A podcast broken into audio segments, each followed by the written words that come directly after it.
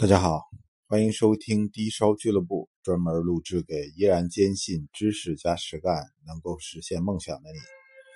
呃，前几天啊，我不知道被删没被删啊，我记得我讲过一期这个关于玩老珠子的这个话题，因为我身边啊也有专门玩这些东西的朋友。那么实际上我不是特别赞成专门玩珠子啊，因为实际上各种各样的这个。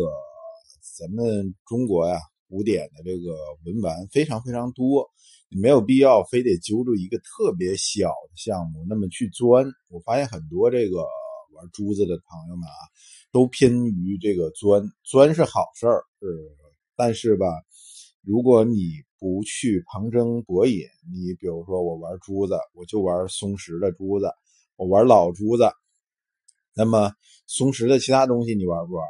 是吧？雕刻件你玩不玩？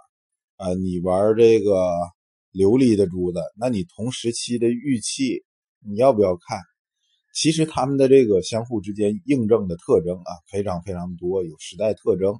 如果你只钻一个东西，是行之不远的，往往还会走向歧途。这是我一直作为这个一个嗯珠宝业内人士吧，我都主张的。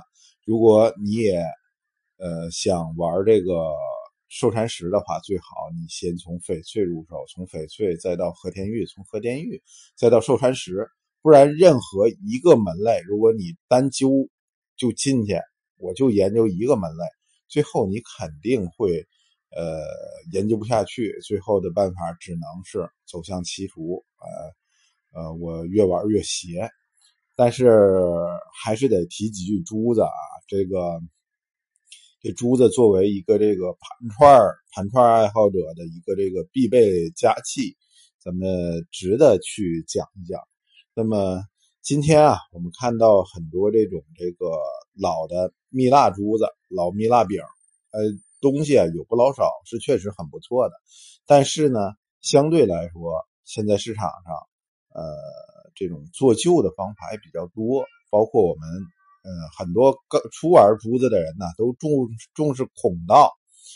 孔道，你要是拿一个这个相对来说用的糖球，糖球，所谓糖球，也就颜色比较深、比较暗，有点像那熬汤稀的那个颜色的这个玛瑙，这个珠子，你要是去做孔道，不是不能做，相对来说，呃，难做一点。大家伙儿今天都知道喇叭孔，喇叭孔是如何形成的呢？喇叭孔是由于古时候它是手摇钻，手摇钻它的这种，呃，有我们又称有人称之为弓子钻，居锅居碗，过去都用这个东西。那么如果你没见过，你可以看张艺谋老师之前拍的电影，这个《我的父亲母亲》里面那居锅居碗的用的就是这种钻。这种钻明显的同心率很低，它比不了电钻，所以造成它那个钻头啊是来回。打偏的，跑偏的，那么钻下来这东西不容易，最后钻出来效果就是滋滋扭扭的。那个孔啊，呃，外粗里细，就是咱们说的这个喇叭孔，而它会留有很多当年古时候人用的这个工具的痕迹。同时呢，很多东西它会留下一些这种穿绳以后长期勒的这种痕迹。那么。最夸张、最典型的就是，呃，老蜜蜡上面的钥匙孔，也就是它长期往一个方向勒，就勒出那么一个孔道来了，勒出一个类似于插钥匙那么一个形状，中间孔道圆，旁边有一个，呃，旁边有一个竖槽。但是呢，这个东西现在来讲非常非常的容易仿，我们台湾同胞在这方面做出了很多贡献。那么他们大量的，比如说用这个琴弦。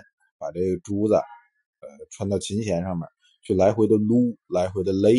那琴弦很锋利啊，很快就容易出现这种孔道的这个造型。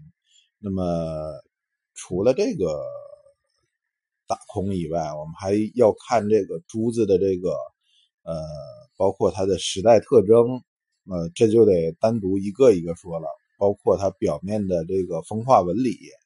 呃，比如说很多珠子上面都会出现所谓的马蹄纹，马蹄纹呢，就是在比如说琉璃或者是我呃琉璃或者是这个呃玛瑙这类的东西，它一旦在磕碰过程中经常出现一些呃半圆形的那种小波口呃小痕迹，这个被称之为马蹄纹。那么包括珠子的。呃，老珠子有一些这个，比如说老琉璃珠子，它会反铅，这些都是鉴定特征，但是得一一的吧。以后我们可能通过这个节目，每一期讲一种珠子的鉴定方式，嗯，偶尔的吧，咱们会插播这珠子的事儿。大家伙也别着急啊，因为这东西对于我来讲也不是特别的专业在行，我也是业余玩玩者而已。好了。谢谢大家收听。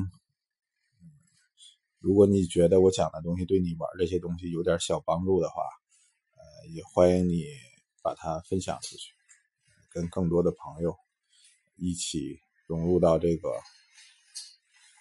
呃积极向上、比较正能量的这个文玩领域之内。再见。